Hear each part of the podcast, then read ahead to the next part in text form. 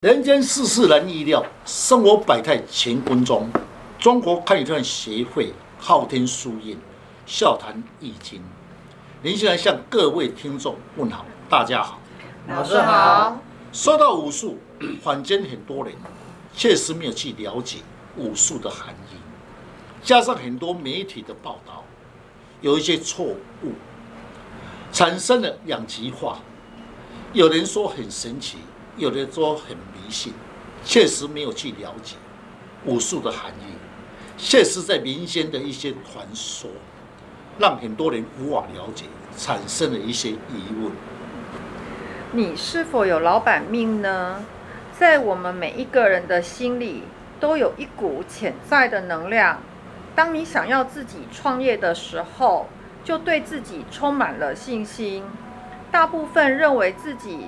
所长能够有所发挥，进而打造自己的康庄大道。要创业其实是一个很重要的课题。你有没有想过，若在创业中受到了打击，进而失败后的结果，是在怨老天爷不公平吗？我是这样认为的。为何老天爷要捉弄我呢？啊，老师，我要创业要有什么条件呢？在哪一个时间点对我最有利呢？现在的年轻人动不动就说要自己创业，大部分都是充满一股冲劲，都没有想到在创业中若是失败的后果会如何。是，所以我们常在讲，十个创业九个败。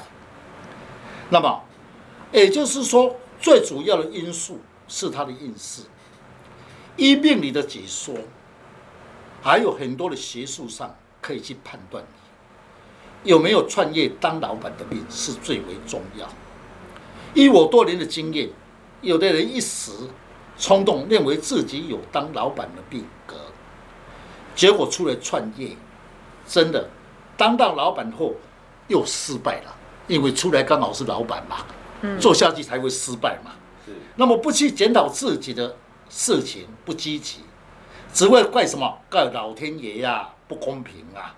所以古人说，你要当老板，自己要相相对付出的加倍的努力，并且要多方面的思考，去开开发未来，才有稳重、稳打、稳打。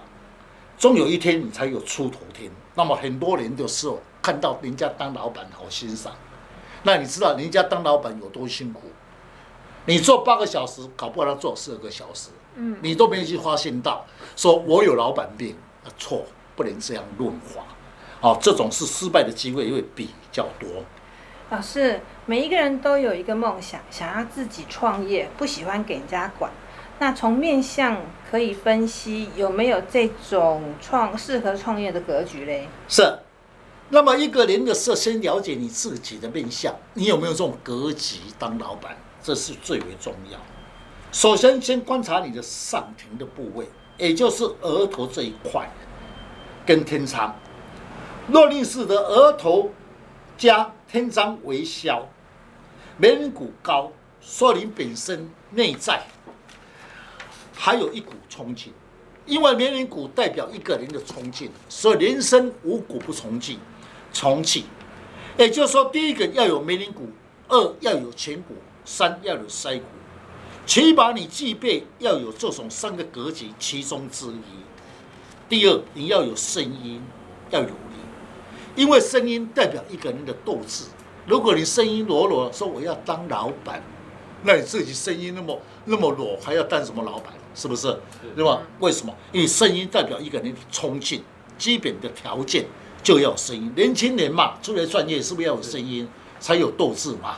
无声音呢，无斗志。那听老师你这么说，那如果这个人额头高、天窗饱满、眉骨也很顺啊，啊，那声音弱，这种格局可以自己创业吗？是，所以在创业的时候呢，那在市面上应该要属于金骨质的人。三指里面金骨质的人呢，他比较有冲劲。那么额头高的人属于心性实，额头高的人呢，认为他思想丰富。加上天仓饱满，他的背景不得不错，虽然得到家族啦、长辈啦来相挺他，但是刚才讲的声音太弱，处事已经不够魄力。此格局要创业，那么以文秀方面是适合，不适合在武士。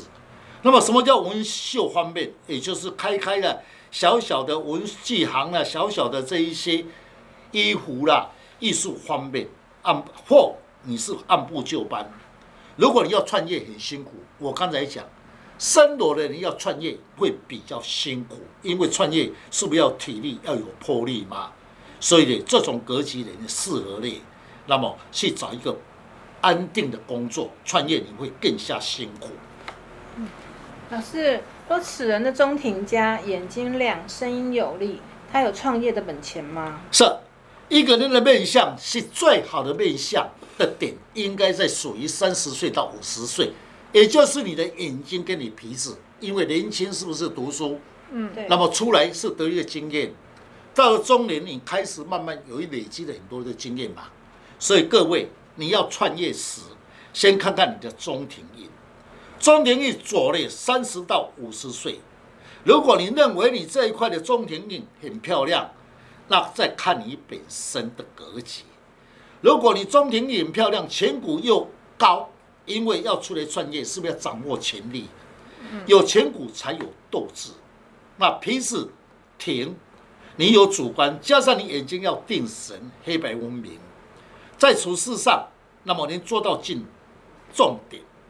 在创业中才能把握一切，所以要创业的人最好是在三十岁到五十岁，少年得志不算好，哈。所以老人家讲这一句是正确的答案，哈。老师，若此人格局啊，声音柔，那他可以创业吗？是，我刚才讲嘛，一个人的面相要有魄力，必须要有三骨，五骨不成器。刚才我有解释，第一个是不是要眉棱骨？二是不是要有颧骨？对。三要有腮骨，这三骨去配合，还要配合你的眼睛跟你的声音。颧骨包含就在左右下面的遗骸，因为你要创业，是不是要掌握权力？那么要是不是要管人家？所以遗骸跟颧骨是很要紧。遗骸代表就是在你下巴这左右，叫做人脉。在创业中，是不是你需要有人脉？来帮你的忙，所以呢，一来漂亮的人呢，那么在创业中比较有贵人来帮你的忙，这是一个基本的概念。若是没有这种基本概念，我劝你最好是用薪水阶级，不要出来创业。也就是说，你看看你自己的脸型，不要说我有办法做老板，你是看你自己的格局有没有这种格局。所以老师现在教你，一个是眉棱骨，二要颧骨。三要有腮骨，起码你其中要有一股。你们可以去参考人家这些大企业家的面相，大部分都有这三股的格局。是，听老师这样分析面相啊，要如何论出一个人能不能创业的面相，的确是很难理解。请问老师啊，要创业是不是还要搭配自己的运势啊，跟面相一起来论述？那有没有什么样的案例可以分享，让听众们更了解自己的命格呢？是，不是我不愿意从面相分析？因为你是听到我的声音，那你要去慢慢去想，是不是？是我刚才讲，是不是看前股吗？那么眉棱骨吗？那么要很详细的去观察，才能判断此人的格局。面相来配合运势，它很正确。你有这种格局。那么你的运势应该会跟他的走势会一样，相辅相成。若你本身有创业的资格呢，那么你的命运绝对会跟他有一样的格局。好，我来讲个案例给各位来做一个参考。我记得是一百零七年的秋天，一位陈太太说要咨询，她先生有没有创业的格局？我对陈太太说：“你要你先生的命运。”你先生要到我这里才要去论命，否则我不论。老师，不是生辰就可以论命吗？为什么人一定要到呢？是，一个人同样的八字，为何命运有差别？比如说，我的八字命盘跟某大企业公司的老板同样的八字，为何运势造化会不同？我们相信在医院里面同时出生的人，他的时刻都差了几分钟而已。为什么命运会不一样？为何他的造势会不一样？也就是说，运势有天差地别之造化，也就是说，跟他的运势面相都有关系。那听老师你这么讲，是不是面貌的差，这个出生年月日的差别，有的时候是跟前世也有关系啊？是，当然了，很多人失败者，大部分都会怪老天爷，不能怪我的前世不好，或甚至于有人去问神明说：“你有这个。”老板的格局，我在市面上确实听了很多，其实不是前世的因果。很多人因为在创业失败中，有的人想不开，就会胡思乱想，要想着一些因果论的想法。暂时我们不要议论宗教的问题。以算现实面来讲，同样的命格，为什么不同的造化？最直接就是你的面貌。我是不是刚才有讲？同样在医院生出的孩子，时辰中差不多，但是你要知道，你本身的遗传的基因是不是来自父母？如果是父母的骨骼比较大，是不是你生出来的骨骼大约会跟他有牵连嘛？你的父母本身皮是皮子大，你的皮子应该也有同样的格局嘛？对，是不是？所以为什么造化会不一样？所以父母的面相也有牵连，所以我在算命，人不大，为什么不算？因为要配合。虽然你的八字好，不见得说好，还要看你的面相。有的面相确实很好，八字不好，所以我要同时来配。那在论断的时候才会不会有差错。哎，老师这样听起来好复杂哦。不过老师，你刚刚提到的呃基因啊、遗传性啊，就这样的一个论述，我倒是蛮认同的哦。是，那么刚才我对这个陈太太的要求，他说你先生要大，我才会帮你论述。结果这一对中年人，那么过了几天，陈太太来，就是中年人，就是他们夫妻，来的公司工作室来找我面面。陈太太说：“我的先生有没有老板命？”于是我从他的八字斗数命理来解说。一个人要创业，最佳的时刻在中年运，因为中年运时你已经在出来社会一段时间了嘛，也应该见过一些世面了嘛，所以来创业应该要属于在中年的运势。哎，老师，那你是从紫微斗数和命理来分析他，那要如何观察他有没有呃创业的命，或者是什么时间开始呢？是，一个人要创业当老板。第一点是不是要抓到机会创业的时刻？在世人上是不是很多人一时冲动，而不知道他的运势那个时刻点在哪里，凭自己的想法出来创业，不得天时地利，而导致失败收场。以紫微斗数来讲，男性以太阳为主，女性以太阴为主，也就是太阳代表男性的命运。如果落在你本命的事业，代表你本身在创业中比较顺利。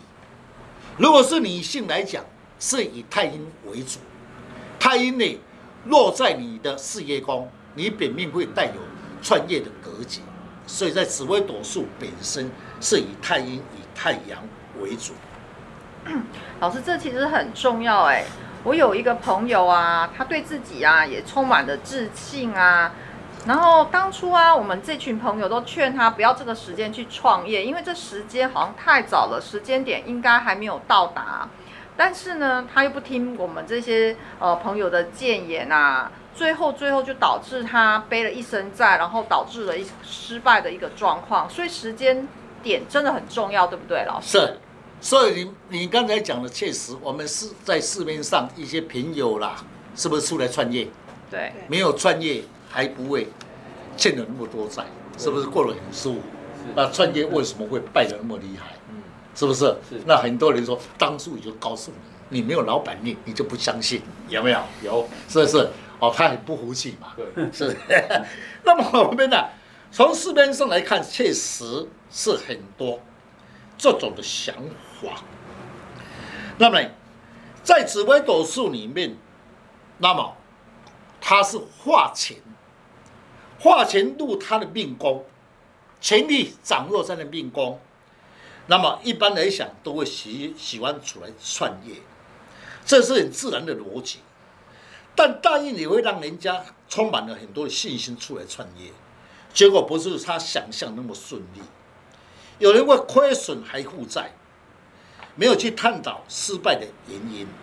我从事命理三四十年来，勘察无数的命理，很多客户来咨询要出来创业。成功几率确实不多，不是来给我算命就可以当老板了哈，啊，那么就很简单了。很多人就知道，老师，你帮我看看有没有帮我当老板，不是来给我算命就当老板了哈。很多人这种观念要改。那么我整理了一套创业的时间点，要最紧张的、最要紧的时刻，那么最主要我就是配合面相。我刚才讲嘛。你面相，你用格局，再配合你的运势，那么互相互成来润滑，这样的来讲才不会判断有错误。哎，老师，是不是看一个人能够是否创业，要先观察他的面相，在哪一个部位最佳，然后再观察他的命理来推论，在哪个时间点最适合创业，是不是这样子？是，您讲的是很正确。先先看看你整个面相，各位。拿镜子照照你自己，你认为我的皮是最漂亮，还是颧骨最漂亮，还是眼睛最漂亮？先把这个点做出来。那么陈先生的面相来分析：额头低，天仓饱满，眼睛定神，皮质丰隆，颧骨高退，嘴巴中庸，下巴。在面相学的三指里面。那么分为上庭、中庭、下庭。好，那么你陈先生的中庭印，那么比较漂亮，适合在这中庭印来创业。为什么？因为他眼睛定神，说明你处事情能抓到机会，颧骨高，能掌握一切，担任责任。皮质低，丰隆。处事情比较耐力，遗海饱满，在外面人际公关一点不错，适合在中年运算业。我是想说，你是应该属于中年运。我刚才讲嘛，先看看你自己嘛。你认为你的眼睛定神最漂亮，那么就走在三十岁，三五、三六、三七、三八、三九、四十，那是最为漂亮。好，那么紫微斗数本身。那么就是看你自己，你要创业是不是要事业为主？是。那么事业是不是要花钱力？对。那么你要创业是不是要出外？嗯。出外是不是要有贵人帮你的忙？何为贵人？就是出外赚钱比较辛苦，在紫微斗数称为出外得路在财帛宫。你看，出外得路财帛宫是不是出外赚钱很轻松？是。如果你出外本身冲到你的财帛宫，那你。要创业出外是不是赚不到钱财又亏钱嘛？对，所以在紫微斗数里面，它可以明确的来告诉你说，你的时间点在刚好，你的创业时间点刚好是走在三十五岁到四十五岁，那么是哪一年？从你八字斗数里面可以分析的很清楚。老师，听你这么讲啊，那八字跟紫微斗是这两项哪一个学术比较准呢？是。学学学术上是要符合应用，不能一概而论。有人说八字难学好断，有人说紫微好，紫微斗是好学不好论。其实更需要互相的补助，个别学术上都有它的缺点，只是把紫微斗数的缺点跟斗数的缺点综合起来，那么优点在哪里？综合的判断。没有什么叫学术哪一个比较好。那么陈太太听我说，我的先生确实有这种责任感。从八字的运势，如果能了解自己的创业的时间，依照陈先生的八字论述，八字的是论法不是以年，也不是以月为主，也是以你生日那一天为主。他的生日，那么是日元，我们称为日元。丙辰日生的人，那么丙呢，如一个太阳的火，刚好他就在秋天。秋天金，火来克金为财，说明他本身对钱财方面比较理财的概念。你看，我火来克金，金是我的财，我在秋天，所以他对理财比较有概念。那么这时我们要去观察他四周的四字的五行。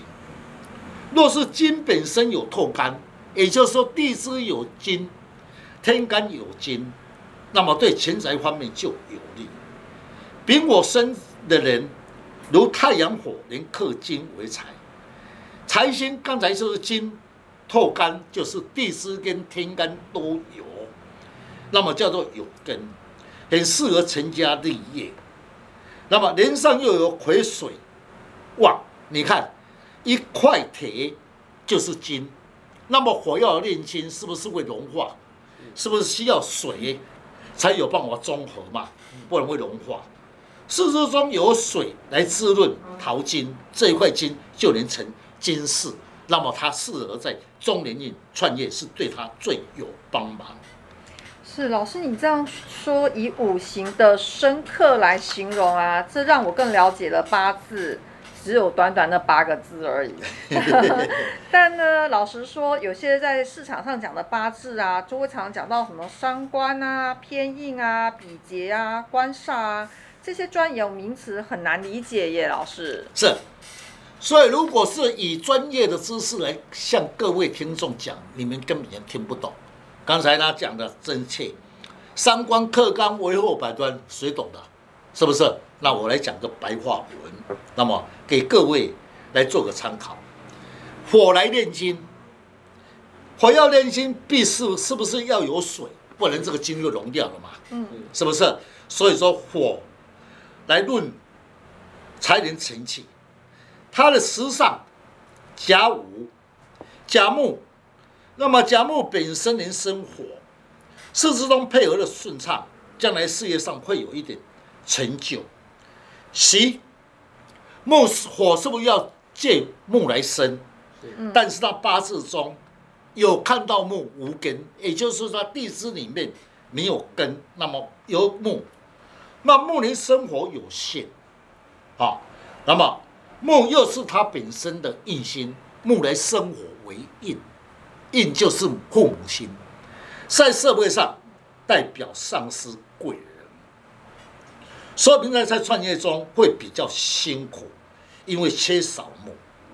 那么地支本身有金水旺，那么金水旺的时候，刚才讲，金水旺火要来克金是由水来论，但是火不足，是不是缺少木？嗯。而木的时候呢，它本身会创业很辛苦，但是八字是固定的，你会走运势，你的运势会走到大运，走到木，或走到火。那么就是可以创业，或是流年走到才有办法创业，所以八字里面重视在大运，大运是十年，流年是一年一年而已。如果大运的时候能有这种运势，那么事业上能独当一面。那么陈先生说：“老师，我的运势是哪一个时间点创业比较适合？从你的八字跟斗数来看着，今年你是走到三十五岁，戊戌。”事业上有一些挫折，加上又红到花钱在你的内战，你呢心理上一直想出来创业。那么陈太太说：“老师，确实有这种回事。先生在公司感觉有志难伸，一直想自己来创业，所以创业一定要做到时间点，才不会浪费你的时间。不然呢，你出来创业，搞不好还背了一股债。”老师，那么陈先生哪一年出来创业，对他是最有利的时间点？是依照陈先生的命运跟运势，八字走到大运丁巳运，劫财来福生，对事业有利。明年是己亥年，还是冲冲到自己的日位，此年不适合创业。若要应出的创业，必须面临了很多事情。那么陈太太说。我先生想要创业，要注意哪一些事情？一个人的运势必须了解自己的先天不足之气。我刚才解释，他的先生有不足之气。陈先生说，直走红空，那么陈先生的命盘是直走红空。子中呢，在八字专业里面，产癸水叫正官红空。官来讲叫做事业，一般来讲，事业红空的人呢，出来创业一段时间会受到阻碍。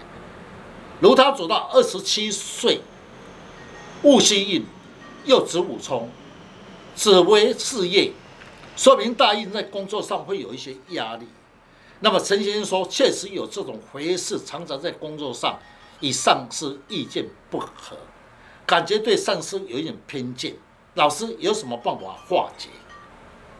老师在市面上有很多人论命啊，很准，但是遇到一些瓶颈的时候啊，他们又想办法去化解。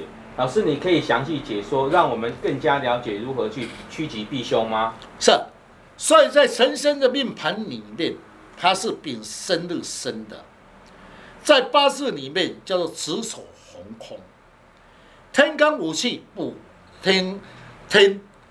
补先天不足之气，丁年化木，建议他身上带了一只红色的牛，一只黑色的鼠，来补助他先天不足之气，对他的运势、事业上才有帮忙。我从事命理三十多年来，累积了很多的经验，发现很多本身的命盘五行中有红空，如果你贵人红空，一生无贵人相挺。一有事情求人难，相挺又险。如果你钱财红空，你赚的钱财赚的更多，也没办法守住，很莫名其妙。为什么钱财守不住，还容易被劫财？如果你本身是食伤红空，食伤代表智慧红空，有时候脑筋不灵通，在判断中常会失误，所以一般在命理。很少人去论这一些红空，我研究了这一套理论，就是要补先天不足之气，能从运势中减轻最少的伤害，让股东得到好的运势。各位，今天是短短的时间里面要来分析八字，确实不简单。我以白话文来向各位解说，让各位能多多少少能听得懂。最后，感谢各位听众。更能了解武术的应用，对我们平常的生活上增加了一些知识。中国汉的协会昊天书院祝大家平安，谢谢老师。